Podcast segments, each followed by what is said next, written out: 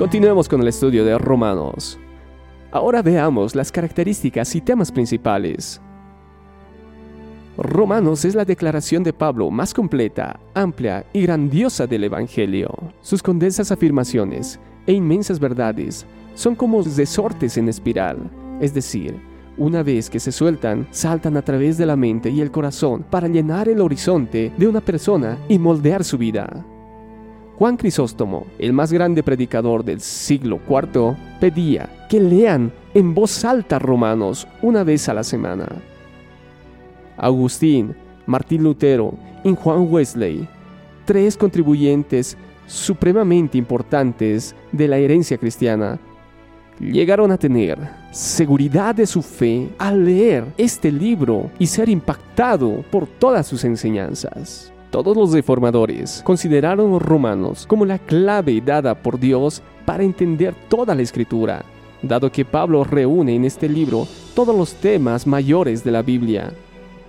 Pecado, ley, juicio, destino del ser humano, fe, obras, gracia, justificación, santificación, elección, el plan de salvación, la obra del cristiano, la obra del Espíritu Santo, la esperanza del cristiano, la naturaleza y la vida de la iglesia, el lugar de los judíos y los no judíos en los propósitos de Dios, la filosofía de la iglesia y la historia del mundo, el significado y el mensaje del Antiguo Testamento, las obligaciones de los ciudadanos cristianos, la naturaleza y el propósito de la libertad cristiana y los principios de la santidad personal y la moralidad.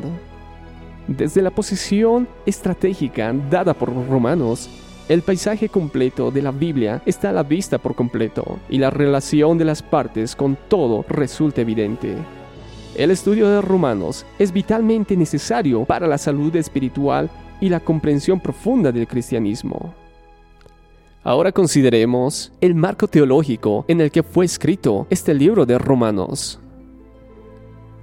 Romanos no solo nos da una declaración más completa del Evangelio de Pablo en el Nuevo Testamento, sino que además nos da un compendio de los temas principales de la Biblia. En la dedicatoria de su comentario del libro de Romanos, Juan Calvino dice, cualquiera podrá comprender que ella, es decir, la epístola es como la puerta del acceso a la comprensión de toda la escritura.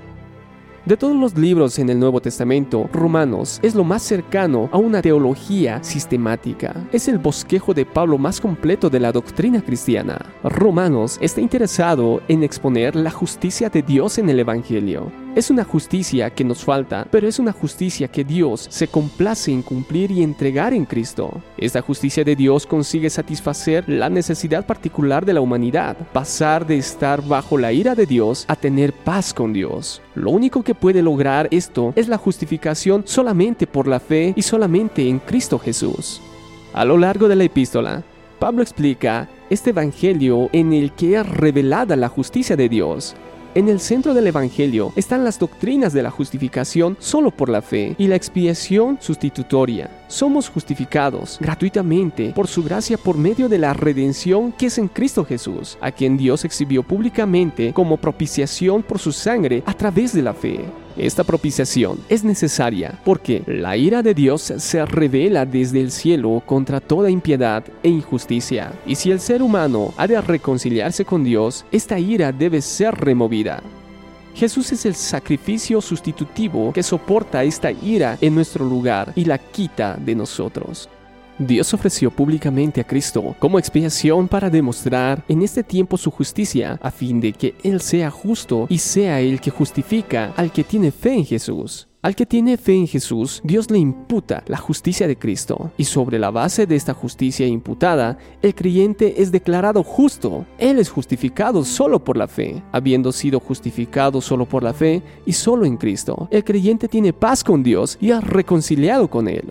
La justicia que le complace a Dios imputarnos es nuestra en unión con el segundo Adán crucificado y el resucitado.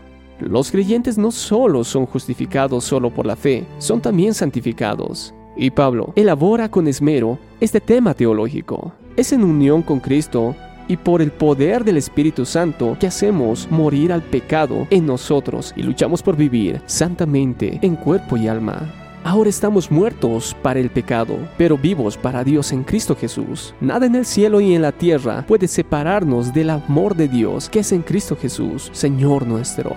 El lugar de Israel en el propósito y el plan de Dios es un tema teológico importante que Pablo aborda en los capítulos 9 y 11. Debido a que Israel ha rechazado a Cristo, algunos han concluido que quizás las promesas de Dios a Israel han fallado. Pablo procede a defender la integridad de Dios al explicar que incluso bajo el antiguo pacto no todos los que descendían de Israel pertenecían a Israel. Dios es soberano y tiene misericordia de quien quiera tener misericordia. Sin embargo, Pablo sigue orando por la salvación de Israel.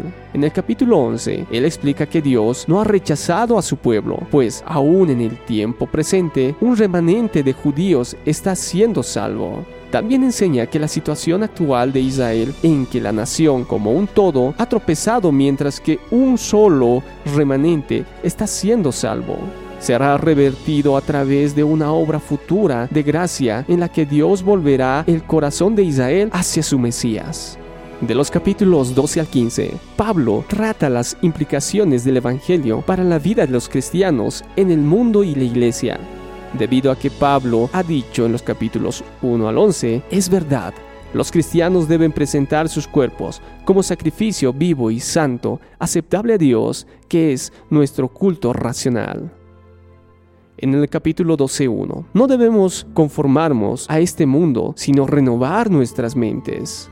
12.2. Aquellos que son creyentes en Cristo deben comportarse de manera distinta al comportamiento del mundo, aborreciendo lo malo, bendiciendo a los que le persiguen y viviendo en armonía con los demás. Los cristianos deben someterse a las autoridades que gobiernan. No debemos proveer para la carne. No debemos juzgarnos unos a otros. Debemos quitar toda piedra de tropiezo del camino de los hermanos. A una voz, los creyentes deben glorificar a Dios y Padre de nuestro Señor Jesucristo.